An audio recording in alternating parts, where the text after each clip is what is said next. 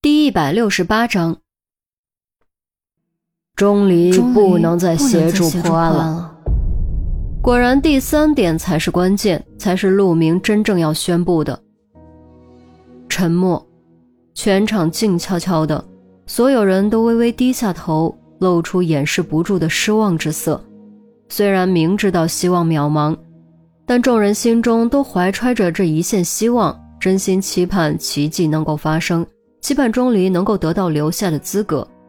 可是现在，这一线希望被彻底断绝，残酷的事实摆在眼前，奇迹没有发生，钟离不能留下，再也不能协助警方破案，这就是现实。过去的一幕幕从眼前掠过。虽然相处的时间不长，但众人都打心底信任钟离，甚至佩服钟离。钟离总能在绝境之中找到出路，总能从常人想不到的角度找到解决办法。他用自己的实力赢得了众人的肯定。凭什么？就凭他没有资格证？于西突然开口，语调拔高，怨气十足。对，就凭他没有资格证。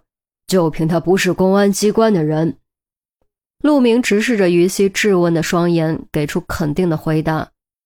这不公平，招之则来，挥之即去，出现问题就直接丢掉，这算什么道理？于西大声抗辩。于西，陈红轻喝一声，给于西使眼色，让他住嘴。于西却视如不见。你以为我想这样吗？你以为我不想留下钟离？你以为只有你一个人心里不好受吗？陆明又何尝不想把钟离留下？他非常看重钟离的天赋，很想等钟离毕业后，直接将钟离拉进公安法医的队伍，这样钟离就能顺理成章成为公安系统的一员，和刑侦部门一起破案。可惜天有不测风云，人有祸福旦夕，现实远不如计划顺利。包小豆的案子提前把钟离暴露了出来，断绝了整个计划。更让人郁闷的是，处理结果是一定的，符合规矩却不可能对钟离公平。钟离如果因此心怀怨愤，将来成为医生不干法医，不再协助警方破案，之前所有的努力顷刻间付诸东流。于西还想再说什么，却被钟离拉了出去。陈红很清楚。陆明说出这话已经是底线，如果再吵下去，情况就真的没法收拾了。你怎么回事？走廊角落里，陈红看了看左右，低声询问，双眉深蹙，语气多少有几分责怪。我只是觉得对钟离不公平而已。于西撇过头，声音很小：“那你也不能对老陆发牢骚，决定又不是他做的，我们坐在办公室里，他在上面挨训。”你知道他要承受多大的压力吗？陈红训斥着。于西闻言低下头，轻轻说了句对不起。他也知道自己刚才做的不对，但他是个直性子，怨气上来就是忍不住。对老陆说去，别对我说。陈红气得叉着腰，又觉得语气重了些，深吸口气，放缓语气：“你要明白一点，我们谁都不想见到这样的结果。”发生这种事，我们都很不好受。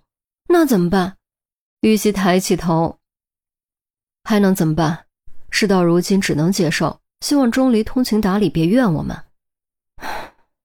这样吧，你把钟离约出来，大家一起吃个饭。他会来吗？于西表示怀疑。钟离的性格，他太清楚了。这种聚会，钟离答应的可能无限趋近于零。来不来是他的事，我们做好我们该做的就可以了。哦，对了，把他父亲的失踪档案和所有相关调查资料复印一份，就当我们对他的回报吧。我们能做的也只有这么多了。陈红叹了口气，带着于西返回会议室。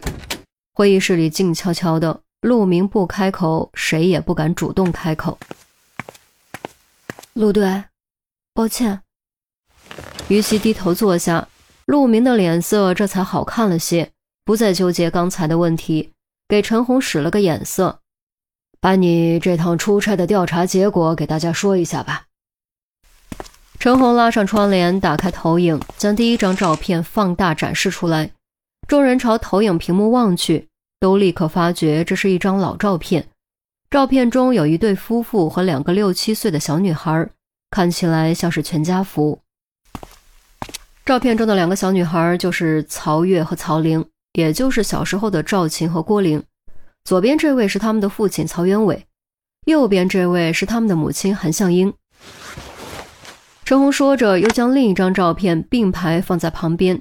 这张照片看起来更旧，上面是七个登山打扮的年轻男人，容光焕发，都在二十岁左右。韩淼眼尖，对比后立刻发现问题。哎。站在最后面的那个是不是曹元伟？呃，我说右边的那张照片。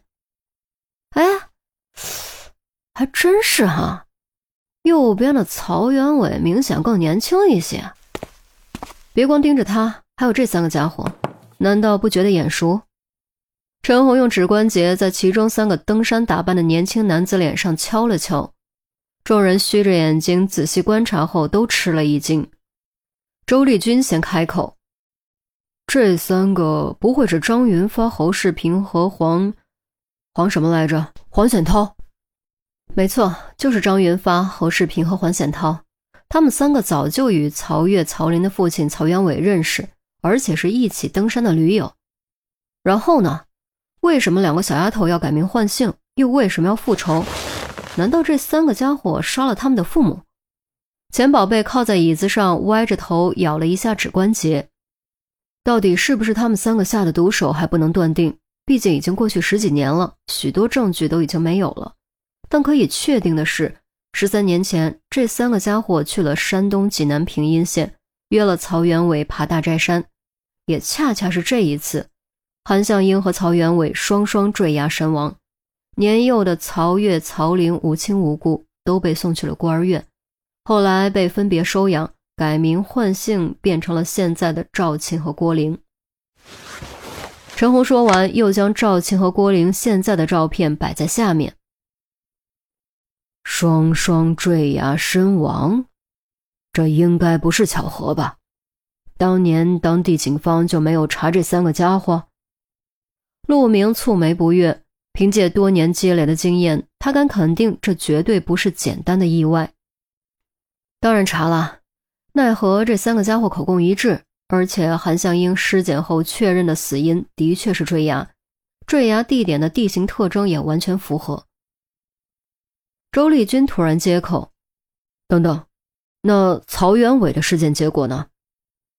陈红笑了，伸出右手食指挥了挥：“这就是关键了，曹元伟的尸体在悬崖下并没有找到，没找到。”众人都吃了一惊，为什么韩向英的尸体找到了，而曹元伟的尸体却没有找到呢？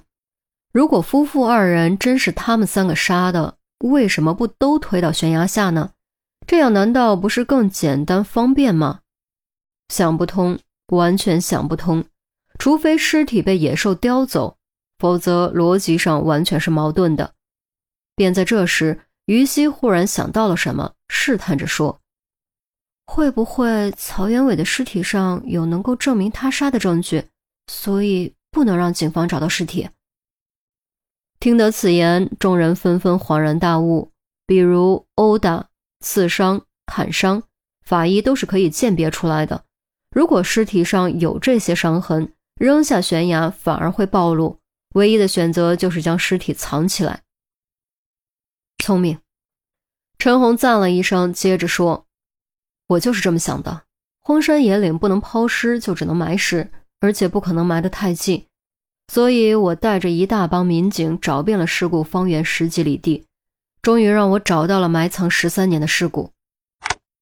说完，陈红将新的照片放在投影上，赫然是一具刚刚出土的骸骨。那么大一片地方，埋了十三年，陈杰，你是怎么找到的？这也太神了吧！郑月一脸的不可思议。神什么神？我也是到处撞运气而已。大寨山林木遍布，出事的那一片林子背阴，光照不足，土质也不太好，所以稀稀疏疏的。而尸体埋在地下，腐烂后会提供大量养分，吸收这些养分，一棵或几棵树就会比周围树木长得更茂盛。通过到处走、到处观察、反复比对，最终才找到了埋尸体的位置。陈红说的很轻松，众人却听得又惊又佩。通过树木长势找到埋尸的位置，听起来挺简单，但实际上能想到的又有几个？至少这个会议室里一桌子精英，就只有陈红一个人想到。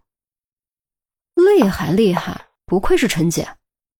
钱宝贝抚掌赞叹：“陈姐，你真是神了！要是钟离……”郑月话说一半，突然意识到不对，连忙捂嘴住口，干笑两声，接着说：“ 嗯，呃，没什么，没什么。陈姐，你太神了，当地民警都啥表情？”是不是都这样？开会呢，严肃点。